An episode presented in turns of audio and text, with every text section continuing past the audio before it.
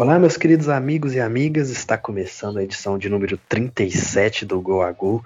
Eu sou Igor Júnior, estou aqui pela segunda vez na apresentação, mas pode ficar tranquilo, o Henrique Salmas, nosso grande apresentador fixo aqui, também estará aqui comigo hoje. A gente já está fazendo apenas uma rotação aí nas funções aqui no Go a Go. Primeiramente, agradecer toda a repercussão do nosso último episódio com o grande Victor Canedo lá do Globoesporte.com. Falamos sobre a Champions League, né? E muita gente escutou, gostou. Especial abraço para o nosso amigo Índio Messias e para o irmão dele, o Léo, Léo Tigrão, um dos caras mais engraçados que eu já conheci na minha vida, escutou, conheceu o Go a Go por esse episódio, inclusive me elogiou bastante a nossa resenha. Mas é isso, né? Vamos aqui para o episódio número 37. Estarei apenas com o Henrique Salmaço aqui. E aí, Henrique, não sei se você viu aí nesse final de semana, tivemos muitos jogos do Campeonato Carioca. Teve Botafogo, teve Vasco, teve Fluminense. Não cheguei nem perto de ver nem os gols desses jogos, mas como é que tá aí para você o retorno do futebol brasileiro? E aí, Igor, e aí, caro e cara ouvinte, eu também fiz esforço para não ver nem gol, nem resultado. Eu acho que o Fluminense tomou um pau. É, não, não afirmo nem nego que fico feliz com o Frederico, o Egídio e essa turma, né, perdendo e, e, se fodendo, mas vamos lá, né? Eu também não, não fiz questão, até porque o Brasil é incrível, né? Eu acho que já, já virou rotina falar aí, mas é, quando era março ali, segunda, segunda metade de março, começo de abril, que o Covid, em termos de número, aqui no Brasil, né, ainda não era uma, uma assombração, o medo era muito grande. Realmente teve um quase um lockdown, assim, ninguém saía para nada. E aí, quando os números começam a se agravar, é que o pessoal agora abre comércio. Parece que o futebol carioca não só vai voltar, como vai ter público, ou é, algo, algo em torno de um terço da capacidade, não vou saber ao certo. Então, assim, é, é, é inacreditável como que o, esse Brasil atual ele é totalmente anti-ciência, anti, anti-vida, anti qualquer limite ético que a gente tem, né? Porque é, já não bastasse quando a gente era só piada, né? Quando era só uma madeira de piroca, quando era só né, kit gay, essas coisas, a gente dava risada aqui e seguia a vida. Mas agora que as pessoas brincam com que agora, hoje, eu acredito que já esteja batendo 60 mil mortos, aí já não é mais brincadeira, aí é algo para levar a sério, porque, né, enquanto vocês estão falando bobagem de terra plana na, na mesa do bar, eu só posso rir.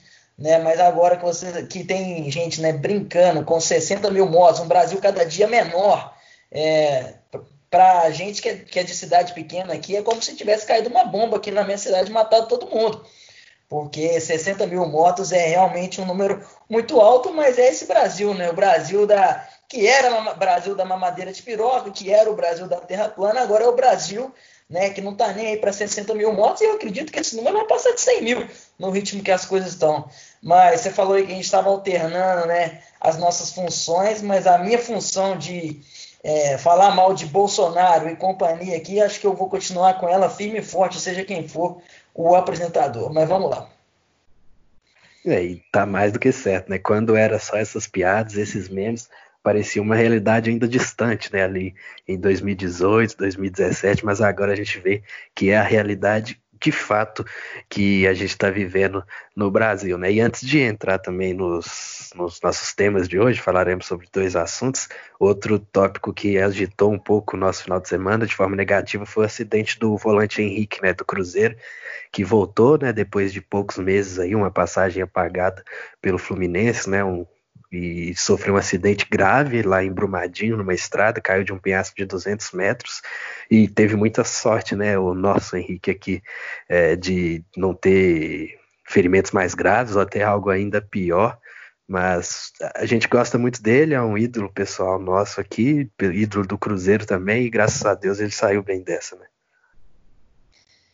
É inacreditável o que aconteceu e principalmente ele não ter né, se ferido de maneira mais grave ou até acontecido o pior, né? Porque para quem, é, enfim, para se ter uma noção, ele caiu de, é, eu, eu li 200 metros e li 300 metros. Então vamos colocar 250 que é o meio do caminho. se você colocar que ele que um prédio, né, de sei lá, 15 andares, é, para cada andar tem 3 metros. Então, um prédio de 15 andares tem algo em torno de 45 metros. O que, que são 250 metros, entendeu? Se um prédio de 15 andares, se você cair do quinto, do sexto, você já vai morrer. E isso numa altura de né, 30, 40, 45, 50. O que, que são 250? Eu acho que nem deve existir um prédio desse tamanho, porque teria que ter o quê? 80, 100 andares. Então é inacreditável o que aconteceu e principalmente ele não só ele ele está vivo como ele parece que teve só né ferimentos leves ele já até teve alta inclusive ainda bem mas assim, é, eu tô, eu tô quase voltando a, a virar cristão, cara, porque isso aí que aconteceu e principalmente o que não aconteceu com ele diante da gravidade da situação, enfim, como eu falei, esses dados, esses números, é inacreditável. Ainda bem que tá tudo bem com ele. Esperamos que, né, esteja pronto aí para para já voltar às, às atividades normais que já que não era para ter voltado, né? Cruzeiro treina Cruzeiro e vários outros times aí treinam diariamente para nem, nem tem jogos marcados, né? Então, é, enfim, mas é, realmente foi no, no começo a gente que estava ali online, né? Foi um susto, né? Porque as primeiras informações foram só que o Henrique sofreu um acidente. O Henrique sofreu um acidente, mas então depois que as coisas foram explicando melhor, a gente foi entendendo que apesar desse, desse fato assustador, né, uma ribanceira dessa, dessa altura, lá na altura de Brumadinho, Brum, é, Brumadinho também, que pelo amor de Deus, né, vai gostar de um é, desastre. É, pois é. Mas é, a gente foi acompanhando, né, lendo, eu não sei você, mas eu fui atualizando ali tudo que era tipo de notícia para saber e, e felizmente não deu nada de grave. Não sei como, sinceramente não sei como. Pois é, eu tava no Discord com os amigos e aí mesmo a gente tava lá jogando e atualizando as informações ao mesmo tempo, né? Bom, toda uma boa recuperação aí pro Henrique aí, já teve alta hoje. É, a gente tá gravando na segunda-feira, mas vai ficar tudo bem. Bom, vamos lá. Hoje a gente, na última quarta-feira, o Liverpool se sagrou campeão da Premier League, né? O 30 anos depois, o Liverpool consegue o título inglês e o primeiro da era Premier League. Né? Então, vamos lá.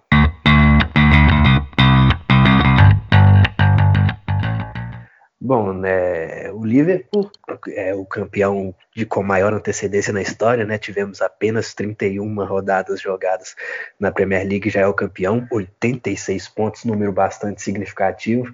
É, 28 vitórias, 2 empates e apenas uma derrota até agora, 70 gols feitos, 21 gols sofridos, né?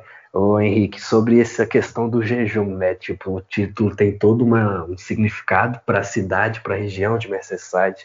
É um jejum muito longo. É, a gente não viveu isso, mas a gente sabe que aqui no Cruzeiro, mesmo com todos os títulos da década de 90, né, e o Liverpool não parou de ganhar títulos nesse período, continuou ganhando Liga dos Campeões. A gente sabe que o Brasileirão de 2003 ali teve um grande impacto para a torcida, foi algo muito marcante mesmo.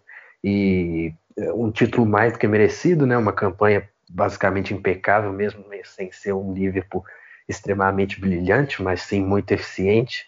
Mas é uma pena, né, para a cidade que tenha acontecido num período assim de pandemia, né? Inclusive tem, tem muitas notícias ali que infelizmente os torcedores foram para a rua comemorar, sujaram muitas praças ali da cidade mas é um momento muito especial e marcante para um clube que tinha esse tabu, né? Era motivo de piada por causa que não tinha esse título.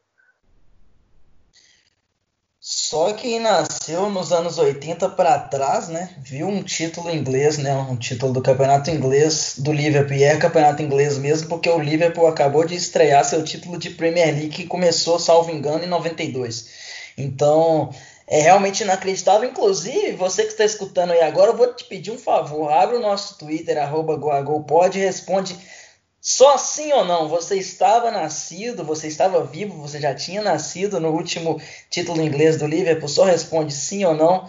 1990, inclusive, salvo engano, lá em meados de abril, maio de 90. Então, eu, eu, eu pelo menos não estava, o Igor também não, o Luiz, nosso integrante aqui também não. Então, realmente um jejum muito grande, né? E isso que você falou, né? É, é, é, complicado, porque assim, se fosse, por exemplo, o Bayern ganhou lá na, lá na Alemanha, e assim, o fato de não ter, né? É, torcida, enfim, não está no, no, meio ainda de uma pandemia, apesar, né? de lá na Europa os números estarem cada vez mais baixos, o contrário do nosso Brasilzão, né, de Jair Bolsonaro. Então, e aqui já, já querem voltar tudo, né? Quer, querem imitar europeu em tudo, né? Então, imitar no número de, de mortes não querem, né? Mas vamos lá. É, então, é isso, né? É, como que é para o torcedor do Liverpool e especialmente para o torcedor do Liverpool, esse título é muito marcante. Então, assim, é, seria talvez a gente vai, vai ficar na nossa cabeça como que seria né, esse Liverpool ganhar o título realmente tendo torcida, tendo, enfim, a, apesar né, de do Liverpool ter ganhado o título entre aspas do sofá, né, que foi realmente no jogo entre o Chelsea e o City, mas assim a gente vai ficar com isso na cabeça. Merecia, né? Merecia uma festa maior, merecia ser numa época menos estranha e menos trágica, mas é isso, né? Um Liverpool que e aqui eu não estou zombando, não. Quando eu falo, ah, responde aí se você estava vivo, não estou zombando, até porque o exemplo do Cruzeiro é interessante. O Cruzeiro fica de 66 ao 2003 sem ganhar, mas nesse meio tempo ganha duas Libertadores. E o mesmo aconteceu com o Liverpool, que de 90 até agora, apesar né, dessa, desse jejum, ganhou duas Champions League. Né? Então, é um... e no ano passado só não ganhou porque o City fez uma campanha surreal porque, salvo engano, o Liverpool fez 97 pontos no ano passado, o que daria título em. Isso é até um motivo para a gente pesquisar quantos anos, em quantas ligas diferentes isso aí daria título. Provavelmente todas ou a maioria delas. Então, já era um Liverpool que vinha perseguindo esse título, né? Depois do escorregão do Jerry, mas naquela época era um Liverpool ainda mais ocasional do que literalmente um time que chega sempre e que fatalmente acabaria ganhando. Então agora um Liverpool, duas finais continentais seguidas, depois de, um, depois de uma campanha de 97 pontos, inacreditavelmente não levar o título, como eu, como eu disse, daria título em várias outras ligas nacionais, daria título provavelmente na Itália, daria título provavelmente na Alemanha. Então agora, né, essa, essa consagração única e exclusivamente para o torcedor do Liverpool que vem perseguindo esse título, que vem né, sendo motivo de piada esse tempo todo, o torcedor do Liverpool e só ele merecia curtir esse momento. Sobre a campanha dos 97 pontos, né, falando só de Premier League, é era a terceira melhor campanha da história. Né? A primeira é o do City de 100 pontos, a segunda é o do City de 98 pontos e a terceira é o Liverpool de 97. Então, o, Liverpool seria campeão em todos os anos, menos nesses dois que o City acabou ganhando, né? Bom, antes de falar do time em si, né, tem muita coisa a ser elogiada, tem o trabalho do Klopp, que a gente já falou bastante do nome dele naquele episódio falando sobre o Borussia Dortmund, mas vamos falar sobre os recordes, né? O Liverpool, como eu disse, já tem 86 pontos, ainda com sete jogos a serem disputados, e já tem alguns recordes estabelecidos e outro que, outros que ainda a equipe vai buscar, né? Por exemplo, os já estabelecidos. É o melhor início de campanha da história, com 26 vitórias nas primeiras 27 rodadas. Igualou as 18 vitórias consecutivas que o City teve lá na Premier League 2017-18. A diferença é que esse número aí de 18 pegou vitórias da temporada passada junto com o começo dessa tem mais vitórias seguidas em casa, são 23 vitórias. O Liverpool é muito forte em Anfield. Não me lembro é, a última vez que o time perdeu lá pela Premier League, né? Tem derrotas por Copas Nacionais, né? Se considerar a prorrogação, perdeu pro, pro Atlético de Madrid também, né? Na, nas oitavas da Champions, e tem também o título com maior antecedência, né? Nenhuma equipe havia confirmado o título inglês com sete rodadas de antecedências, inclusive tem um, tem um, um, número que eu acho interessante, né? Que o Liverpool é o time que ganhou com mais antecedência, mas também é o que comemorou o título mais tarde, né? Já estamos no final de junho. Geralmente a temporada, em condições normais, a temporada teria acabado em maio ali, né? E os recordes que o Liverpool ainda pode buscar, né? Como o time está fora das Copas Nacionais e da Liga dos Campeões, deve jogar esses sete jogos aí de maneira mais séria para buscar esses recordes, né? Buscam de mais vitórias. O City em 18-19 ganhou 32 partidas. É, o Liverpool já tem 28 vitórias, né? Precisa ganhar aí mais 5 para superar. E para superar, e com, esses, com essas 5 vitórias, ganharia 15 pontos e também superaria ao mesmo tempo o recorde de 100 pontos do, do City. Né? O Liverpool tem 86, com mais 15 chegaria a 101 e também quebraria esse recorde. Se ganhar todos os jogos, chegará a 107. Outro recorde seria o de vitórias em casa. o recorde é de 18 até agora, né? Uma Premier League você joga 19 jogos em casa. O Chelsea em 2005, 2006 ganhou 18, recorde que viria a ser igualado por United em 2011 e o City em 2012 e em 2019. Né? O Liverpool está 100% em casa até agora e se terminar 100% também chegaria a 19 vitórias superando esse recorde. Outro e o último seria o campeão com maior diferença, né? Em 2018 o City superou o United do Mourinho por 19 pontos e agora o Liverpool tem tudo para confirmar esse recorde aí. A distância atual é de 23 pontos e tem confronto direto nessa semana que pode diminuir isso para 20 ou aumentar para 26 e confirmar praticamente de vez esse recorde. Impressionante tudo isso, né, Henrique? Tipo, é, a gente tem visto times avassaladores na Premier League e mesmo depois do City fazer 100 e 98 pontos, o Liverpool consegue um, um nível não só parecido, como até superior. Falando em números, antes de eu responder é, literalmente a essa temporada, eu vou pegar um tweet do Rodolfo Rodrigues, jornalista lá da Placar. Quem não, quem não segue o Rodolfo Rodrigues está perdendo tempo, né? O cara que lida com números, planilhas e dados muito bem, arroba Rodolfo1975. Rodolfo, 1975, ele tweetou né, que quem eram né, os maiores campeões ingleses quando o Liverpool ganhou seu último título inglês em 90. Primeiro lugar, o Liverpool com 18, e depois o Arsenal com 9, o Everton com 9 e o United com 7. Hoje, 2020, primeiro lugar, United com 20.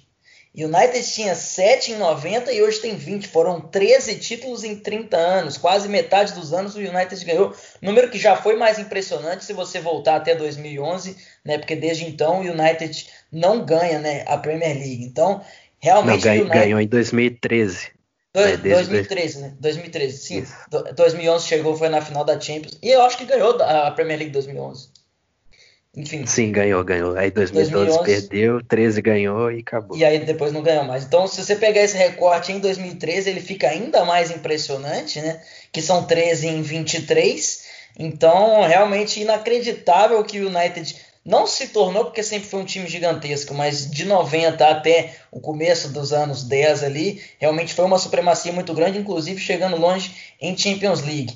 É, depois o Arsenal tinha 9, passou para 13, o Everton continuou com 9, e aí algumas equipes que né, naquela época não tinham tanta, tanta expressão e agora chegaram, que é, o, que é o Chelsea com 6 e o City com 6. Então, assim, impressionante é, como o mundo mudou né, daquela época para cá. Né? O Liverpool do seu, deu seu 18 para o seu 19, enquanto o United do seu sétimo para o seu vigésimo. Número impressionante. United né, que, que com o Ferguson, com o Rooney, fez muita história ali e a gente presenciou. Agora o United se perdeu aí desde metade da década para cá, mas era, era, era esse número que eu queria trazer. Mas sim, falando sobre os números de agora, é realmente impressionante. Um time que, se ganhar tudo, que eu de maneira nenhuma me permito duvidar, pelo contrário, eu acredito que talvez até aconteça para um time que tem só uma derrota até aqui, fará 107 pontos, né? Inacreditável. Então, realmente um Klopp que né, ele soube, né, se você for analisar o que, que é o Liverpool do Klopp quando ele chega quatro anos atrás e o que é o que se tornou o Liverpool agora, você consegue ver as diferentes facetas. Não é aquele time que, pô, é, ficou fácil, né? Ficou, a gente entendeu como ele joga, a gente vai marcar. E, e, é aquela coisa de o, o, quando o Liverpool você vê que ele está começando a ficar manjado, o Klopp muda o seu jeito de jogar. Por exemplo, como você disse, é, apesar dos números avassaladores, quem sou eu para questioná-los, não foi uma, uma campanha de fato brilhante quando você senta para ver os jogos. Ah, o Klopp, né, nessa, nessa campanha, ele consegue aliar né, uma regularidade, o Liverpool às vezes é, ele não passa perto de perder, mas também não dá show para, enfim, golear. Então, o que era um ano, dois anos atrás, o Liverpool, de um time mais maluco, né, de contra-ataque, aquela é, vários jogadores exercendo várias funções diferentes. Hoje, o Liverpool, apesar de, de, ser um Liverpool muito peculiar e diferente de todos os times da Europa, ele, ele se tornou um time mais do de, de, de esperar o resultado, de enfim é, controlar o jogo mais com a bola e não sem ela, e às vezes jogar. E quando eu falo jogar pelo 1x0, isso fica parecendo né, aquele jogo feio, aquele jogo retrancado, mas não. É aquele Liverpool que se dosa fisicamente, ou seja, eu não vou partir para aquela loucurada, eu não vou né, tentar é, controlar o caos, que é, uma, que é uma expressão que a gente já até usou aqui para o Klopp, que, como eu disse, de um ano atrás ele era diferente do que foi o Klopp dessa temporada. Agora, o que ele faz me lembra o que o Conte fazia pela Juventus na Série A, que era, que era um, um, time não muito brilhante, mas muito eficiente. Eram jogos que você via que podia durar muitos quantos anos fosse a Juventus e esse Liverpool ganharia, porque ele se dosa fisicamente, mas ele não se dá o luxo, né, de tomar pressão, de se ver, né, em desvantagem. Então, a gente vê esse o que é interessante nesse Klopp é isso, é que ele foi se moldando, ele foi mudando e ele, hoje, se você pegar para ver um jogo do, do, do Liverpool agora, ele não é aquele Liverpool maluco e assim, é totalmente, entre aspas, desordenado que foi o Liverpool de dois anos atrás, de um ano e meio atrás. Então, é, e como eu disse, em momento algum estou questionando isso, funcionou, foi campeão e os torcedores ficaram felizes é, de qualquer maneira, mas é, é muito legal ver isso, né? Como que um cara com praticamente o mesmo plantel, o mesmo cara, o mesmo clube, ele consegue, né, à medida que os outros adversários vão entendendo como ele joga, ele consegue, né, é, superar esses ciclos, mudar, enfim, quando ele, o Guardiola viveu muito isso no começo da década com o Mourinho e agora vive com o Klopp. Quando você começa a entender como o seu adversário joga, você se adapta melhor, você busca outras filosofias, como eu disse, talvez o Conte, a, a Juventus do Conte seja literalmente uma influência para esse Klopp, eu não, eu não duvido, por exemplo. Então, você busca de outras fontes, você busca de outros lugares um modo diferente de jogar, mas mantendo a sua essência. Então, esse Liverpool de agora, ele é, sem dúvida, muito diferente do que foi o começo do Klopp, mas ele é, sem dúvida, marcante também. Pois é, né? Você falou aí sobre o jeito que o Liverpool tenta controlar os jogos. Eu defino um pouco esse time como um time que é muito difícil de ser atacado e pior ainda, muito difícil de se defender dele. Né? Então acho que essa é uma deixa bacana para a gente começar a falar do time dentro de campo, setor por setor, né? Porque quando a gente fala que o Liverpool é um time muito difícil de, de, de atacá-lo, de, que é complicado atacar eles, a gente vê nomes como o Alisson, goleiro, o Van Dijk, que não precisa de muitos comentários, né? Foi quase eleito o melhor do mundo aí na última temporada, e dois laterais que, apesar de extremamente ofensivos, não tomam bola nas costas, porque o Klopp tem todo um sistema que ajuda bastante eles, né? Já teve uma época que eu cheguei a falar que o Liverpool era um time que os, que os laterais eram pontas, os pontas eram centroavantes, o centroavante era um meia e os volantes eram laterais que jogavam cobrindo os laterais enquanto eles avançavam bastante, né?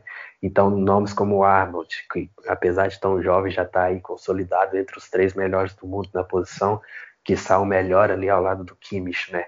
O Robertson. E, e, antes, antes de você progredir aí na, nos, nos, nos jogadores, é incrível a influência desses dois laterais para o que se tornou o Liverpool, né? Porque aqui a gente vê que a, a, aqui fala um adepto da Juventus e um adepto do Manchester City, que vem semanalmente de Chile, que vem o Mendy entregou um gol horroroso recentemente, então o Walker também não tem vivido grandes números, Danilo na Juventus, então assim, vê um time que tem nos seus dois laterais uma grande arma em tempos agora que acho que pós Daniel Alves ali no Barça, a gente viu laterais às vezes sendo talvez mais problema do que solução. A gente vê dois dos dois, é, o Robertson é um dos grandes laterais, mas principalmente o Arnold sendo, né, jogadores realmente que sempre estão perto de te dar um gol, de te, de te ajudar numa, numa, numa jogada ofensiva, numa jogada individual, e ao contrário de Mendy e Walker, o Igor vai poder falar aí,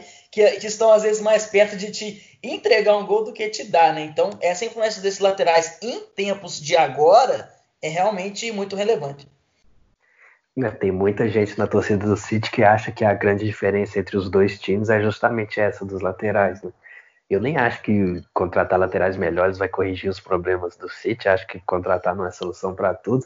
O Liverpool diz isso muito bem, né? Arnold formado em casa e Robertson custou menos de 10 bilhões de libras, mas é bem isso, né? São laterais que realmente fazem a diferença, são armas extremamente potentes e que os adversários ainda não descobriram como marcar eles, porque eles estão sempre chegando de trás.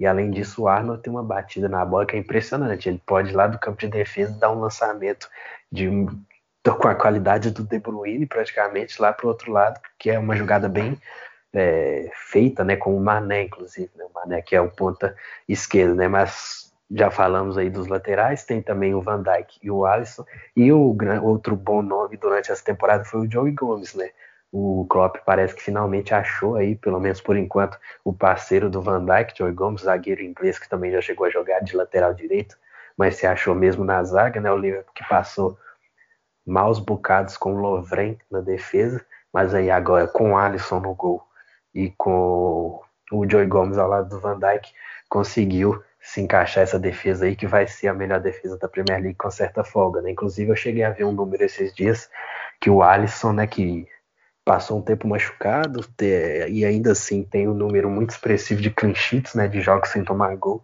e ele só não tem um número ainda maior nos registros oficiais, porque lá na primeira rodada ele saiu machucado, e o Liverpool tomou um gol depois que ele saiu, e ainda no primeiro turno ali também, depois que ele voltou, ele foi expulso no jogo contra o Brighton. E quando o Adrian entrou, é, o Brighton também conseguiu um gol. Né? Adrian, que parecia uma boa contratação, eu gostava muito dele no West Ham, mas acabou não correspondendo e terminou com aquela noite fatídica ali em Anfield contra o Atlético de Madrid. Né? E é, e é legal ver como o Klopp consegue. E como esses, esses, essas contratações, né, te, teoricamente flops, daqui a pouco a gente vai falar de Barcelona, como são raras com o Klopp, né? Como, como o Klopp, enfim, o Liverpool de Klopp, né? Que é, acho que dá, dá, dá para falar como tudo, como uma coisa só, ele acerta demais. Então, quando ele busca, né, um Mané, quando ele busca um Salah lá na Itália, todos esses jogadores que já eram bons jogadores, eles não eram mais do que bons jogadores. Então ele consegue potencializar um Salah, ele consegue fazer o Salah ter noites de Messi. E aqui eu não estou falando que eu eu, não, eu não gosto de atribuir todo, é, é, todo o potencial de algum jogador é exclusivamente um treinador, que às vezes isso acontece, inclusive problematizando aqui, às vezes acontece com jogadores não brancos, né? Eu acho que eu acho que é, é muito difícil alguém falar do Sterling sem falar a palavra do Guardiola, né? Ah, o Sterling com Guardiola virou, né? O Sterling com Guardiola virou não sei o quê, como se ele não tivesse as suas características, as suas características específicas. Mas como um todo, o, o Klopp pega jogadores que eram bons e faz um todo muito forte. Eu, eu, eu gosto do exemplo do Anderson. O Anderson ele é, eu, eu ia falar mediano, mas não é mediano, ele sempre foi um jogador é, tímido, um jogador assim de sistema. E com o Klopp e ele, junto com o Fabinho, eles viram uma arma muito importante, como você falou, para cobrir as duas laterais e até para pressionar alto. Quando Firmino rouba a bola lá, lá, lá na frente, também às vezes você vê os dois subindo as suas linhas para conseguir recuperar. Então você vê jogadores como Henderson, jogadores como né, Salah que sai, que sai da Roma sendo um bom jogador dentro da Itália, é, né? E, enfim, Fabinho, que às vezes a gente não sabia exatamente qual era literalmente a sua posição. A gente vê esse, esse o, o próprio Van Dijk, que ele, ele, apesar de ele já ter vindo com uma certa grife, é, ninguém sonhava que colocariam ele sentando na mesma mesa de Messi, porque falaram né, nele sendo a bola de ouro. Né? Então, é, como que o Klopp pega um elenco, como eu, como eu disse, é, é muito raro você ver uma contratação do Liverpool ter flopado, ter um, ter um rendimento às vezes abaixo. Pelo contrário, como, como eu disse, você pega um bom jogador da Itália, você pega um Anderson que, que sempre foi um jogador ali é, mais de sistema, um jogador ali de elenco, e eles viram peças-chave para um time que domina a Europa. Então, realmente é, é, muito impressionante esse, esse o que faz o Klopp e essa mentalidade também, né? A gente fica falando mais dessas funções, mas como eu disse, voltando à, à história, né, de que o Liverpool às vezes ele ganha de 1 a 0 ali, mas é você consegue ver o jogo, você consegue sentir quando você senta para ver o jogo, que o Liverpool não vai perder, porque existe aquela, né, existe um, um, um, pensamento coletivo de que, velho, a gente vai achar um gol daqui a pouco e acha, a gente não vai tomar gol e não toma e não passa perto de tomar. E outra coisa, voltando aos 30 anos, é, salvo engano aí, não, não, não peguei uma lista exatamente, Mas eu acredito que nenhum desses jogadores que você citou do, do time titular estavam nascidos em 1990, quando o Liverpool ganhou seu último título inglês. Você falou bem aí já sobre o meu campo, né, para a gente entrar aqui, e é curioso como os, a característica dos jogadores se completam dentro do sistema do Liverpool, né? Porque quando a gente imagina uma trinca de meio campo que se completa, geralmente a galera pensa mais assim, um cara como o Busquets, por exemplo, que sabe marcar, mas se sobressai mais na técnica, um segundo volante também controlador e extremamente técnico, e aí o terceiro nome desse meio campo seria um cara mais de criatividade ou de infiltração, de, de, capacidade física, e depende do estilo de jogo na equipe. Mas no Liverpool a gente vê o Fabinho, que faz as duas muito bem, marca, tenta chegar sempre firme, sofreu muito no início lá, porque, querendo ou não, a Premier League é um pouco mais quebrada, os times não respeitam a saída de bola dos adversários, estão sempre tentando morder lá em cima.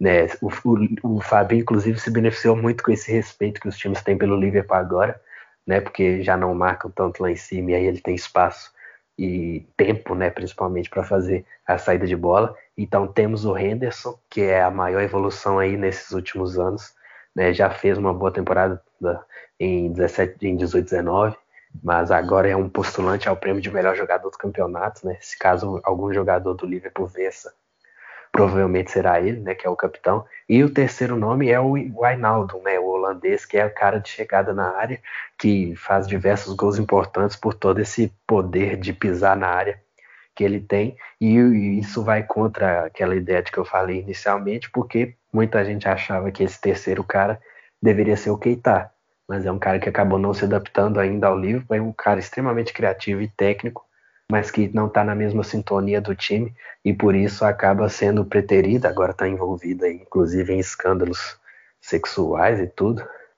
Mas esse meio campo do Liverpool é extremamente focado em funções e cumpre muito bem, né? É pressão alta, é marcação, é virada de jogo rápida, é cobertura dos laterais e acabam fazendo tudo de maneira eficiente, mesmo sendo três nomes aí sem muita mídia e sem muitos fãs, né, vamos dizer assim, né? Muita gente não achava que o Liverpool não chegaria tão longe com nomes como esse no meio-campo. Exatamente, quando a gente está numa época, né, de que a gente teve uma, uma dominância no começo da década de Xavi, né, Iniesta, Busquets, e depois começa a vir Kroos, Casemiro, Modric, né, então, e jogadores assim, e aí, por exemplo, Schweinsteiger naquela Alemanha histórica, você não olha para uma trinca que tem Fabinho, Wijnaldum, né? Keita às vezes, enfim, e o próprio e o próprio Henderson, que eu já falei aqui, e fala, putz, esse é o melhor time do mundo. Vamos supor que você entrou em coma por três anos e acordou agora. Então é uma trinca que em nome, é, literalmente, não são nomes que, que você vai colocar ali numa em, em grandes, em grandes é, influenciadores da história, como eu falei, que foi a trinca do Guardiola no Barcelona, a trinca do Zidane no Real Madrid e alguns outros jogadores esporádicos. Então, é o que conversa de novo com o que eu falei sobre o Klopp pegar jogadores é, jamais vou falar limitados, mas jogadores que costumavam ser jogadores de elenco, jogadores de sistema e fazer num dos melhores times que eu lembro de ter visto. Então, é realmente é, essa essa pressão, como você falou, é, é, é muito bizarro como que você consegue ver o próprio Henderson, que é um cara que joga mais recuado, mas ele tem uma importância muito grande para roubar bolas quando o time, quando o seu time está pressionando alto. Ele, o próprio Fabinho e também o Ainaldo, eles roubam bolas assim como o é, Firmino lá no ataque. Então é um time que tem um meio de campo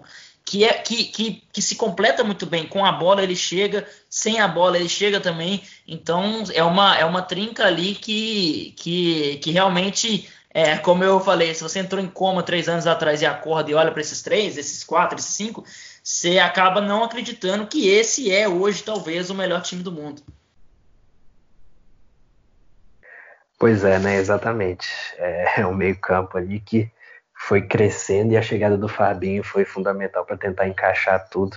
Apesar dele ter sofrido aí por alguns bons meses, ainda sofre às vezes mas acaba que é um bom jogador também. Passando para o ataque, essa talvez tenha sido uma temporada menos inspirada de todos os três, né? O Mané fez um primeiro turno muito bom, estava empilhando gols, né? Nessa questão que você disse sobre o Liverpool gostar de ganhar um jogo ali meio chorado, com 1 a 0 gol no final. O Mané era o cara que estava achando esses gols. O Salah chegou a ter uma fase um pouco ruim, né? Sim, foi tá se reencontrando agora mais ultimamente. E o Firmino tem uma estatística engraçada que o gol dele contra o Atlético de Madrid foi o primeiro gol dele em Anfield nessa temporada, primeiro e único até agora, né? Então você vê aí que foi um desempenho um pouco abaixo dos três, mas ao mesmo tempo estavam lá sempre que o time precisava, né? Porque ninguém faz 28 vitórias em 31 jogos sem o poder de fogo dos seus atacantes, e aí a gente vê, principalmente sobre essa estatística do Firmino, como que o Liverpool joga também bem fora de casa, né? Porque se ele não tem gols em Anfield, certamente ele tem gols importantes marcados fora de casa, e mais ainda o Salah e o Mané. Realmente não sabia desses desse número, né? Que é um número só, mas é, é realmente impressionante como que essa temporada é muito peculiar, porque você pega uma temporada, como eu falei, é, você analisa os meio-campistas e fala, putz, não tem ali um cracaço melhor do mundo. Aí você analisa os três, o desempenho, né, literalmente, dos três atacantes e fala, putz, eles jogaram bem aqui, jogaram bem ali, mas eles também não foram, não tiveram desempenho de melhores jogadores do mundo. E aí você pega a tabela da Premier League para ver, e realmente é um Liverpool, um Liverpool mais dominante que a gente viu. Então, realmente é um Liverpool muito peculiar por causa disso. É um Salah menos inspirado do que um, dois anos atrás. Talvez é um Firmino cumprindo uma função tática maior agora. É uma Mané que começou muito bem, como você falou. Talvez essa, essa primeira metade, esses primeiros, sei lá, sete, oito meses, tenham sido melhores, talvez pelo fato de o Salah é, não estar vivendo tão grandes noites. O, o, Mané, eu gosto muito dele, adoro o futebol dele, mas talvez ele ficasse escondido mais em termos de holofote, não literalmente é, em termos de, de desempenho de campo, mas escondido atrás do sucesso do Salah e agora ele começa a brilhar, mas também em termos individuais não foi uma, a melhor né, temporada dos três. E aí você pega para ver como que foi, né, em termos de números, apesar, né, da eliminação contra o Atlético de Madrid no apagar das luzes, mas realmente é um desempenho dos três que não foi dos melhores, mas coletivamente parece que tudo funciona nesse time e se não tem os três para resolver, vai ter um gol de volante, vai ter um gol de cabeça. Então, realmente é um Liverpool que consegue se, se conhecer, né? Se o Salah não está funcionando, quem vai fazer gol é o Henderson. Se, no, se o meu se o, sei lá, o Firmino não está empilhando gols, é o Mané que vai, que vai fazer, como você falou, salvou os primeiros meses de temporada. Pois é, né? parabéns ao Liverpool, campeão inglês após 30 anos, né? Depois de fazer 97 pontos, agora finalmente consegue o seu título. E para fechar esse tópico, vamos falar um pouco do futuro, né? O que vai ser da Premier League 2020-2021, né? Temos o Liverpool aí que provavelmente vai tentar reforçar ainda mais o seu elenco. Perdeu aí o Timo Werner para o Chelsea né, que era uma contratação que muitos torcedores davam ali como uma ideal para ser o centroavante ali, não necessariamente um reserva do Firmino, mas talvez a ponto de talvez recuarem o Firmino para jogar no meio-campo como um camisa 10 e fazer um quarteto de ataque ali. Mas teremos o City que vai querer vai querer revidar, né? Vai querer dar o troco nessa campanha histórica do Liverpool e vai querer, não sabemos ainda, mas pode ser que seja a última temporada do Guardiola. Vai querer novamente brigar pelo título, né? No mínimo brigar pelo título. E temos também os outros times que estão sempre aí fazendo investimentos para tentar voltar ao topo, né? Que é o caso do Chelsea e do Manchester United. O United já contratou o Bruno Fernandes aí no meio dessa temporada, está tentando manter o Pogba e dar sequência ao Martial, por exemplo, que era um jogador que parecia já descartado, mas voltou a jogar bem nas, nos últimos meses aí. Além do Chelsea, que já contratou o Ziyech e o Timo Werner, e vai por mais no mercado aí agora contratado, agora comandado, perdão, com, pelo Lampa, né? O que, que você acha, Henrique, que na próxima temporada o Liverpool vai entrar como favorito de forma dominante mesmo? O City vai ser o principal concorrente ou esses times aí têm o potencial para alcançar esse exigência agora que é muito alta, né? É difícil você imaginar um campeão de Premier League aí fazendo menos que 90 pontos aí nos próximos anos. É, é, realmente difícil a gente fazer uma análise um ano antes, né? Por exemplo, tem um, tem um, tem um episódio nosso que a gente fala né, dos, dos investimentos dos times italianos.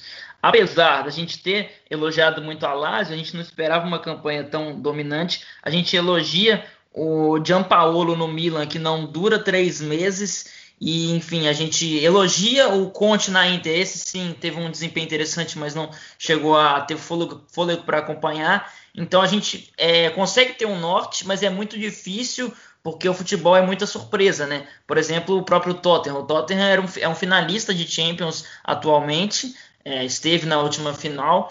E a gente, o que, que, a gente esperava de um time que contrata Ndombele, Lo Celso, já é um finalista de Champions não teve nenhuma perda tão grande? Que vai voltar a brigar. E foi uma temporada, foi não, tem sido, né? Uma temporada muito ruim. Então é muito difícil a gente fazer essa análise um ano antes. Mas hoje, vendo que, o que a gente tem hoje, eu vejo esse time do Chelsea, do, do Lampa, que é para mim o time mais interessante, fora né, realmente o City e principalmente o Liverpool, que a gente já falou tudo. Então eu vejo esse Chelsea com a chegada do Timo Werner, como você falou, Ziyech, é, é, esses jogadores eles podem somar muito a uma equipe que hoje eu vejo o Chelsea como uma equipe que é, consegue se livrar um pouco do seu. O Chelsea tem uma característica muito engraçada, que é empilhar títulos quando as coisas vão mal. É, pega para ver os títulos do Chelsea na Champions de 2012, quando era uma equipe, vai, nota 7, para ser bem, para ser bem, para ter muita boa vontade, um time que elimina o Barcelona de Guardiola, no auge do Guardiola, no auge da discussão de Guardiola e Mourinho, é um time que naquela época ele chegou a trocar de treinador no meio da temporada. E hoje, e depois disso, ele ganha algumas Copas, ele tem alguma, alguns títulos ali, que é com o Conte brigando com o Diego que é com uma campanha ali de sexto lugar em Premier League, mas vai ganhar uma Copa, ganha uma, uma Liga Europa, como foi no ano passado. Então, é, é, é, estranho falar que o Chelsea está no caminho certo, porque talvez isso não resulte em títulos. Talvez para o Chelsea estar com a bagunça generalizada, com, com o Conte brigando, com aquela loucura, seja melhor, né? Mas, assim, brincadeiras à parte, essa é uma característica do Chelsea, mas é, olhando hoje dentro do plantel que tem e dentro do que o Lampa faz semanalmente, é um time muito interessante de ver jogar, jogou bem contra o City, é, né, teve uma volta de pós-pandemia pós muito legal, é um time que é, apesar da campanha fora de casa, é, da, da, da, sua campanha dentro de casa não ser tão boa, ele consegue ali estar sempre nos, nos três, nos quatro, nos quatro primeiros. Talvez se a sua campanha em casa fosse do nível da sua campanha fora, estivesse na frente do Manchester City. Então é um time que não teve, perdeu a sua grande estrela, que é o Eden Hazard, e enfim, não teve como contratar, teve que contar com jogadores ainda ali né, emergentes, como o Abraham, como o Mason Mount, que está fazendo uma temporada muito legal. E, e para mim, talvez hoje é o time mais interessante. Talvez dê errado como deu o Chelsea do Pochettino, que foi demitido no começo da temporada, mas no meio da temporada. Então hoje para mim é o time mais interessante. Mas talvez o, e o Tottenham. O Tottenham, apesar dessa maluquice toda, ele também tem, tem, tem jogadores interessantes que tem uma característica muito específica também, né? A gente vê essas características de cada clube. O Tottenham hoje me parece um time com uma faixa de idade de jogadores é, de 24, 25, 27 anos que parece estar todo mundo já, né, meio que já passou o auge, alguma coisa parecida com isso, Dele Alli, jogadores como né? É, enfim, essa, essa espinha dorsal do Tottenham, ela, ela me parece estar um pouco desgastada. Então, mas é um plantel muito legal, um time que financeiramente tem, um, tem uma saúde. Então, é um time que eu coloco ali também, talvez ali para incomodar no, no G4, coisa que nem tem conseguido. O Arsenal já descarta, é um time que né, tem é, é, que pa pareceu é outra previsão que a gente errou, né? A gente falou que o mercado do, do Arsenal foi interessante e foi mesmo, mas também ali pareceu ter mais problemas do que soluções, né? Então, como é, como, é, como é que vai ser essa questão do Arsenal na próxima temporada? Será que precisa de uma limpa no elenco? Será que vai trocar de treinador mais uma vez? Não sabemos. Então, é o próprio United, eu acho, sim, que tem um elenco interessante. Agora o Martial, como você falou, fazendo gols. Vai apostar no, no, no Solskjaer de novo? ou já tem um papo ali, Pochettino sempre teve ali, né, na sombra do, do, do Olê, será que eles vão, né, chutar o balde com o Olê, vai continuar com ele, como é que vai ser essa história? Então hoje, para mim, é, junto com City e junto com Liverpool, não, não junto no mesmo patamar, mas eu acho que o interessante ali, que para mim está no caminho mais legal, para mim é o Chelsea. Pois é, né? O Arsenal aí, se precisar de treinador, tem um tal de Wenger aí no mercado que é muito bom. Tô brincando, esse é gosto é bom, muito do é Gosto muito do Arteta. Tem um Alegre aí também, né? Que hora ou outra falam dele no Arsenal. E eu Mas eu gosto muito do Wenger também. Falando, eu, eu até conversei isso com você aí no, nos últimos dias que eu queria ver o Wenger em algum projeto aí, algum projeto na França, por exemplo, seria, seria interessante. Sim, precisamos aí de Wenger, Valverde, Poquetino e Alegre, todos, em, todos empregados aí para recuperar nossa vontade de viver futebol, né? E só terminando ainda sobre esses times ingleses, né? É, é muito legal também essa pequena rinha de talentos ingleses que está acontecendo aí nas últimas semanas, né? O United com Greenwood, que tem cada vez mais ganhando espaço no time titular, né? É o ponto de desequilíbrio preferido agora da torcida. No City tem o Phil Foden, que voltou muito bem aí dessa parada pela pandemia, já fez três gols, se eu não estou enganado. E no Chelsea temos o Mason Mount, que já tem um pouco mais de idade, né? Já são 22 ou 23 anos, se não estou enganado. Tem ainda o Loftus Cheek e o Hudson Odoi, que está meio sumido no Liverpool. Não estou me recordando se tem algum talento inglês assim, mas é bem legal e ver o futuro da Inglaterra, né? Tem Eurocopa ano que vem, tem Copa do Mundo já chegando também. Vamos ver como vai ser os próximos anos aí da seleção inglesa e concordo aí com o que você disse sobre quem pode chegar. Não, não sei ainda como vai ser o encaixe do Chelsea, né? A gente sempre fica muito animado com os times que fazem as contratações legais. Né? O Chelsea ainda tem interesse também no Havertz lá do Bayer Leverkusen, que é outra, outra promessa lá da Bundesliga, que chegaria também para jogar. Né? Chelsea ainda que precisa se livrar de muito peso morto ali, entre aspas, no elenco para conseguir essa renovação de uma forma mais direta, né? Mas bom, parabéns ao Liverpool mais uma vez. Só uma, só uma questão aqui que eu fiquei de falar no último episódio não falei, mas eu acho que conversa um pouco com esse, apesar de não ser ligado direto. Eu queria te perguntar o seguinte: é, esse último episódio a gente falou de Champions League, então eu já falei que esse título, o Liverpool merecia ganhar esse título num tempo mais normal, né, sem pandemia, poder curtir, poder, né, viver esse título de maneira é, como, como merece. É, quando a Juventus ganhar uma Champions League, se é que vai acontecer, ela merece também, os seus, os seus torcedores merecem fazer uma festa, porque assim como o torcedor do Liverpool, o torcedor da Juventus está perseguindo esse título e, consegue, e acaba escapando por muitos anos. Mas o que eu queria falar sobre Champions e sobre esse período de pandemia e sobre, enfim, essas coisas, é o que eu fiquei de falar no último episódio e acabei né, me, me esquecendo. Você acha que vai existir no final dessa temporada vai existir um asterisco para quem ganhar, principalmente a Champions, porque ali a Premier League meio que já já já estava ganha, enfim. Mas é, você acha que, por exemplo, quem ganhar essa Champions nesse formato de jogo único, sem torcida, aquela coisa, é, vai existir uma, um certo desmerecimento, né? A gente sabe como é que são, né? Os torcedores de futebol, muitos, é, tudo é fácil, tudo, tudo é superestimado. Então, você acha que, por exemplo, se ganha um time aqui no final dessa temporada, daqui a 10 anos, é, tal time tem três Champions Leagues, aí vai vir um chatão e vai falar, tem três, mas uma delas, né, foi naquele ano lá da pandemia, né, jogo único, todo mundo abaixo fisicamente, no sentido de aí é fácil, né? Você acha que vai existir esse, esse desmerecimento? Cara, eu não sei se a gente conversou isso em off, acho que não, mas eu também tinha exatamente esse questionamento, mas também esqueci de falar no último episódio, né? Eu ia perguntar se o campeão da Champions teria um asterisco negativo de, nesse caso, né, de ser uma Champions atípica, sem torcida, em campo neutro, ou se talvez seria uma, um asterisco entre aspas positivo, né, porque não tem nada de positivo nessa pandemia, de ser o, o campeão na, naquele torneio da Champions diferente que precisou de muito sangue nos olhos para ganhar, porque era tudo em jogo único e decidido num dia só, né? É, pessoalmente falando, eu cheguei à conclusão que vai depender do time que ganhar. Porque a gente sabe que a galera tem boa vontade. É a minha opinião com... mesmo. É, eu acho que vai depender do time ganhar, porque é, a gente sabe, né? A galera tem mais boa vontade com os clubes e menos com outros, e vai depender também de quem vai estar analisando ali. Mas no meu caso, vai ser um título, vai ser uma competição bem legal de acompanhar, apesar de sem torcida, né? Eu gostei muito do formato, mas disso a gente já falou. Mas respondendo, acho que é isso. Acho que vai depender assim de quem ganhar.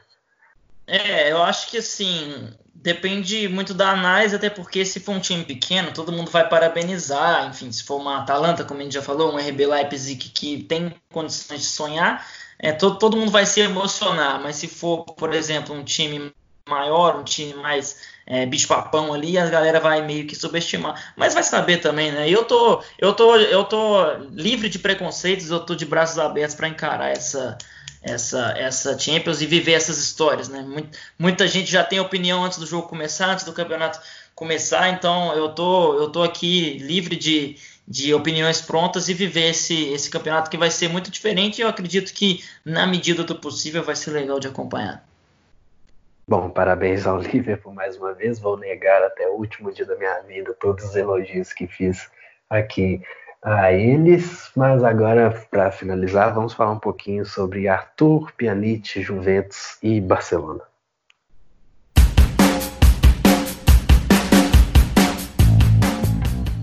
Bom, né, nessa segunda-feira foi oficializado, né, entre aspas, troca, né, não é exatamente uma troca, mas falando de forma prática, é o Arthur está indo para a Juventus e o Pjanic está indo para o Barcelona, né? O Henrique, o que, que, você acha, analisando o cenário, o contexto atual dos dois clubes, né? Porque na Juventus o que, que a gente vê?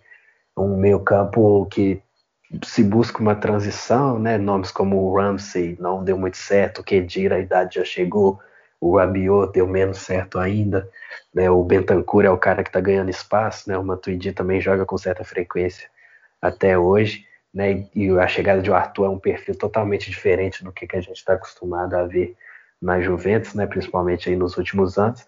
Enquanto no Barcelona tem, mesmo com a contratação do próprio Arthur e mais recentemente do Frank De Jong, também é um setor que vive um momento sempre conturbado ali, tanto que o Vidal acaba sendo muitas vezes o cara mais efetivo ali, tanto pela competitividade dele como pela chegada na área e tudo mais. Né? Um cenário bem delicado nos dois casos, e os dois estão tentando ver se conseguem sair ganhando, né? Eu acho o seguinte, antes da gente falar, né, porque eu acho que a análise tem que ser exa exatamente como você falou, como que tá a situação de cada clube do que realmente, ah, quem é melhor, né? Quem é melhor, Arthur Pjanic. É um cara, são idades muito diferentes, são, enfim, contextos diferentes, clubes diferentes que a Juventus, apesar de não estar vivendo uma grande temporada, é um time que você consegue ver um norte maior, uma, uma paz maior do que um Barcelona que hoje saiu notícia que o, que o Cetinha não conversa mais com os jogadores, que tem chance do Cetinha cair.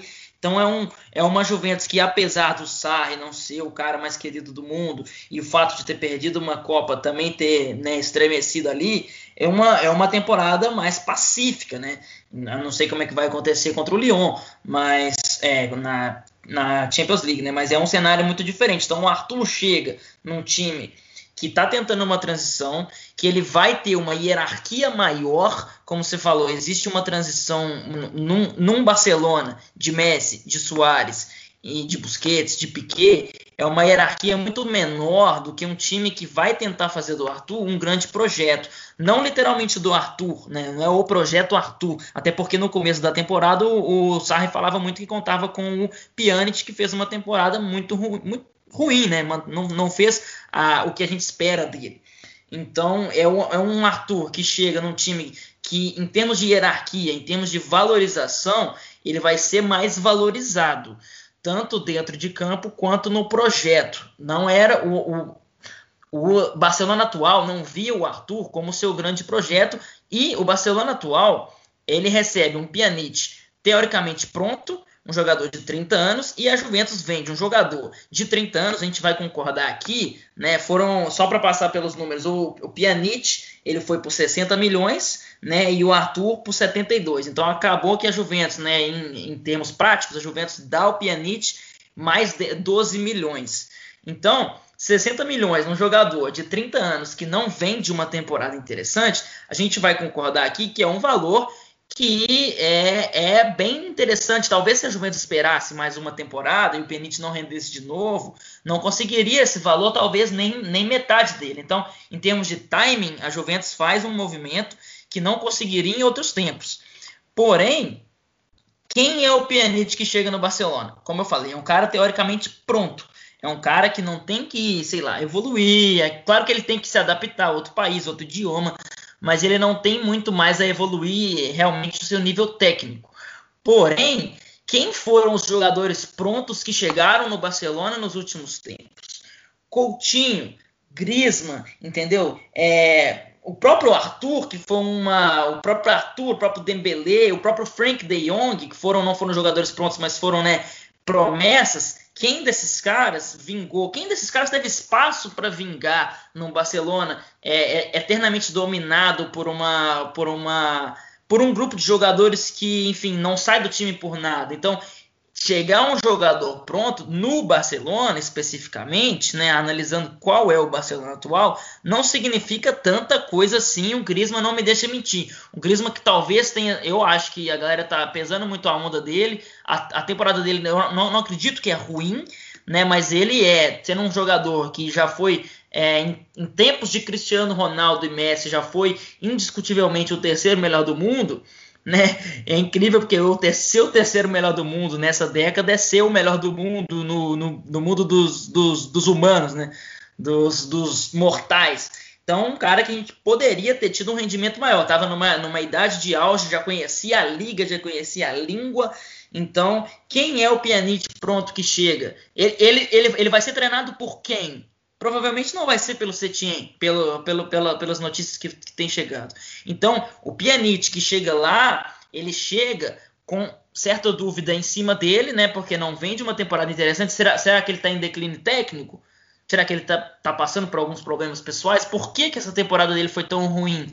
Mas eu acho que a dúvida maior, apesar de não ser o melhor pianista que a gente já viu, a dúvida maior é qual Barcelona que ele vai encontrar, qual treinador que ele vai ser treinado, qual é, né, realmente o cenário mesmo. Será que ele vai, ele vai ter o seu espaço ou será que essa, enfim, é, essa panela vai, vai continuar, enfim, comandando o clube? Então, e ao contrário, o Arthur chega num time que está tentando fazer essa transição e eu acho que provavelmente é, ele vai ter mais espaço e ele vai ter, ele vai ser mais valorizado. O problema é que a Juventus ela costuma, né? Eu falei no último episódio que o rendimento por minuto jogado numa Juventus de Cristiano Ronaldo, jogadores como Ramsey, jogadores como Kedira rendem por minuto jogado em termos de proporção algo em torno do que, do que o Cristiano Ronaldo rende. E o Arthur, ele, apesar de não vai, não, ele não, não vai chegar com um salário astronômico, ele também conviveu com problemas físicos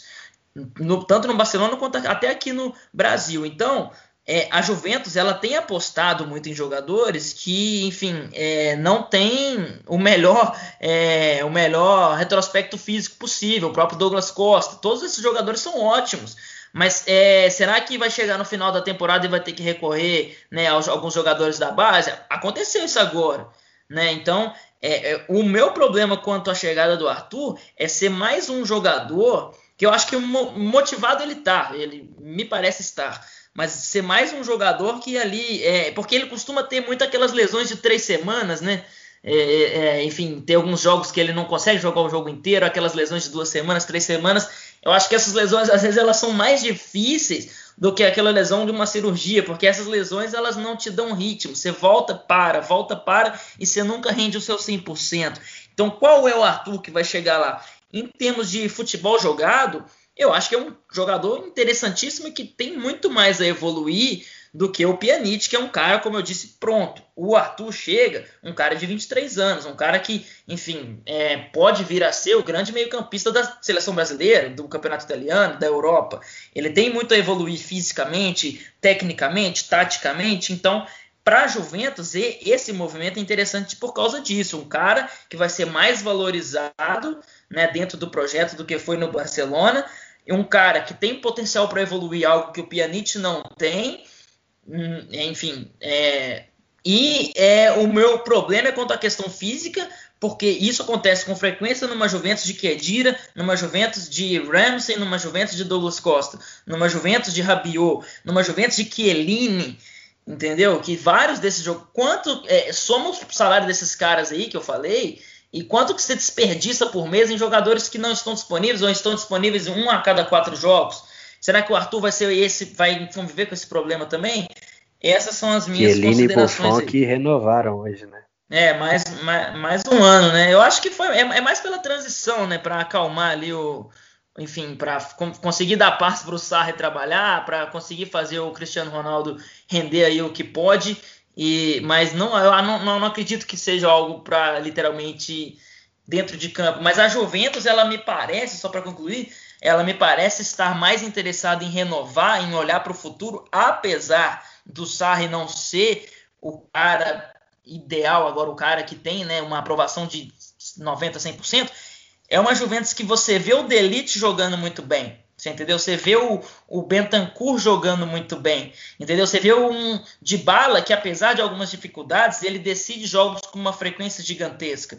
Você consegue ver isso num Barcelona de Soares, no Barcelona de Rakitic? Eu não consigo. Numa Juventus de Chesney, por exemplo, que é um goleiraço. Então, uma Juventus que tem um futuro melhor. É estranho falar isso, né? Porque é uma Juventus que tem Buffon e Chiellini está pensando em futuro, mas pelo visto tá mais pensando em futuro. Existe um projeto maior para o Arthur e para qualquer outro jogador que chegue do que no Barcelona. E é incrível que a gente está falando do Barcelona do melhor jogador, talvez o melhor jogador de todos os tempos.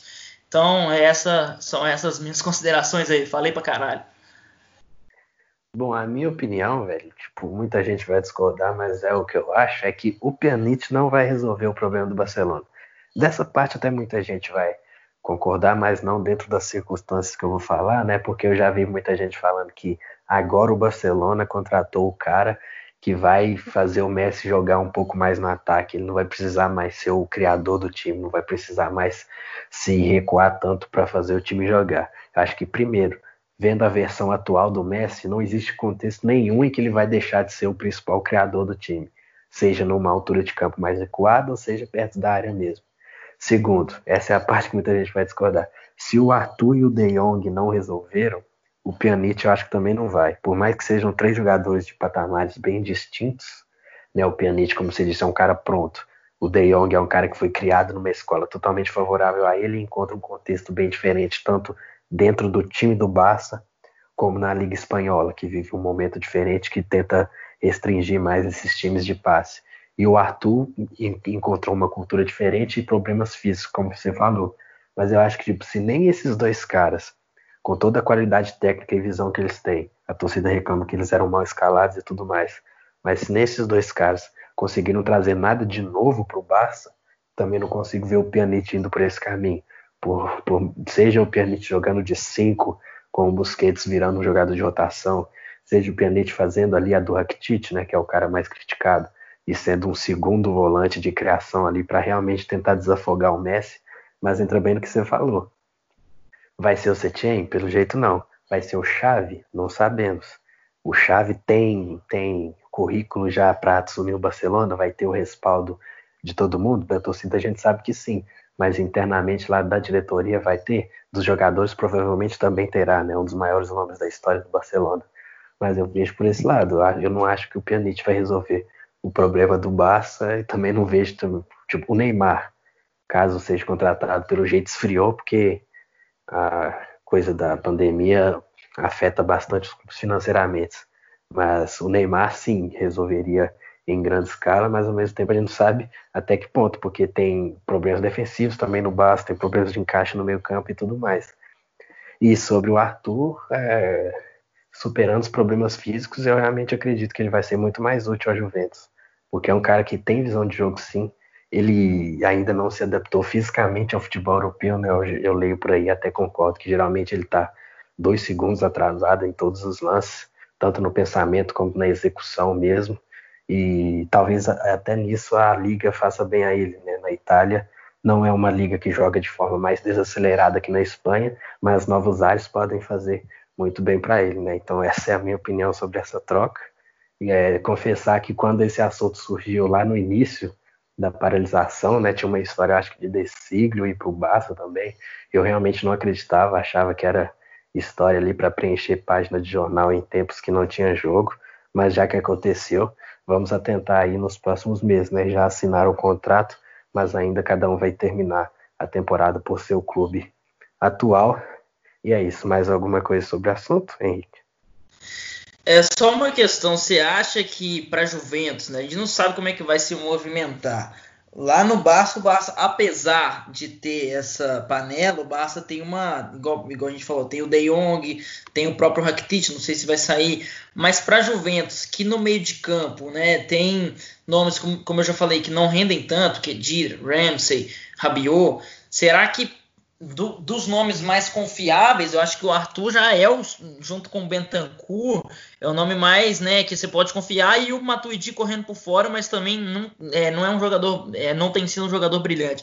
Você acha que Bentancur e Arthur, para um time que almeja a Europa, é pouco? Você acha que a Juventus deveria fazer uma movimentação, é, como costuma fazer, às vezes de graça, como fez com o Pirlo, por exemplo, como Daniel Alves, pegar algum cara é, mais craque, assim, como, re, realmente citando os exemplos dele, mas no, do, do nível desses caras. Pegou um Pirlo meio desacreditado e fez uma temporada incrível. Pegou um Daniel Alves e chegou numa final de Champions. Então, você acha que era hora de apostar em Bentancur Arthur, que são dois jogadores ali jovens, e fazer esse movimento tradicional, ou até desembolsar uma grana? A Juventus tem, tem, tem grana. É, num, num meio de campo já pronto, você acha que precisava disso? Uma vez que o Kedira poderia ser esse cara, mas já não dá para contar. O Ramsey não consegue evoluir. Você acha que era hora de contar com esses dois e mais um cara para chegar e vestir a camisa e ser titular na Champions League? Hoje eu diria que essa dupla não está pronta, né? São jogadores ainda em evolução. Por mais que o Bentancur já tenha acumulado em muitas partidas jogadas nas últimas duas temporadas, ainda é um cara que precisa de mais competitividade, precisa sentir mais os grandes jogos e a mesma coisa serve para o Arthur. Eu acho que a solução depende muito do comando técnico, né, do estilo de jogo, mas a solução seria uma movimentação no mercado parecida com a que o Borussia Dortmund fez ao contratar o Witzel. Né? Não, não contratar um jogador que estava na China, né, que era o caso do Witzel, mas trazer um cara... Eu pensei na que... volta do Vidal, não sei se funcionaria também. É, no caso do Witzel seria um cara assim que todo mundo sabe da bola que ele tem, e que chegaria para jogar e para ajudar também esses jogadores mais jovens. Né? Então, o um nome ali do perfil do Itzel, e também fica a dúvida, seria um cara para jogar atrás do Bentancur e do Arthur, ou na frente dos dois como meia, ou com o Bentancur fazendo cinco e o Arthur e mais um compor no meio campo, né? Então tem todas essas questões, mas eu vejo nessa linha aí, trazer um cara de nome, não necessariamente um craque, mas um cara que estaria pronto ali para jogar, que principalmente não sofre com lesões. Né? Pensei já em Isco, pensei em Vidal, algo do tipo acho que ajudaria, apesar de ser jogadores de características diferentes, mas são jogadores que entendem o que é jogar uma Champions League e acho que já chegariam sendo é, parte do projeto, né? Então é, são essas as minhas considerações. Eu acho que assim é, para resumir, o Arthur chega num time que vai, que vai ser mais valorizado, mas tem um asterisco da parte física num time que já lida com esse problema, até financeiro, como eu falei, desperdiça muito dinheiro em jogadores que quase nunca estão disponíveis. E o Pjanic chega num time que, sinceramente, virou a casa da mãe, da, da mãe Joana, né? Então, é, será que ele vai ser parte dessa panela? Será que ele vai ser segregado por ela? Ele vai ser treinado por quem? Acredito que não vai ser o Kik Setien. Então, é, se for para colocar numa balança, talvez a Juventus barra Arthur saem ganhando, mas também futebol é uma loucura, né? Pois é, né? Outros nomes aí que poderia sugerir seria o Ozil, mas aí é bem forçado, já é um cara que, que não dá para acreditar muito, né? Além do Isco que você falou, e um nome aí mais bem distante, né? Seria o do Bernardo Silva, para tentar compor esse meio campo aí da Juventus. Seria um nome interessante, mas ele deve estar bem feliz no City lá, apesar da temporada bem mediana que ele faz, né? Bom, mas é isso, né? Falamos bastante aí de Liverpool, de Juventus, de Barcelona, e agora vamos para a dica da semana.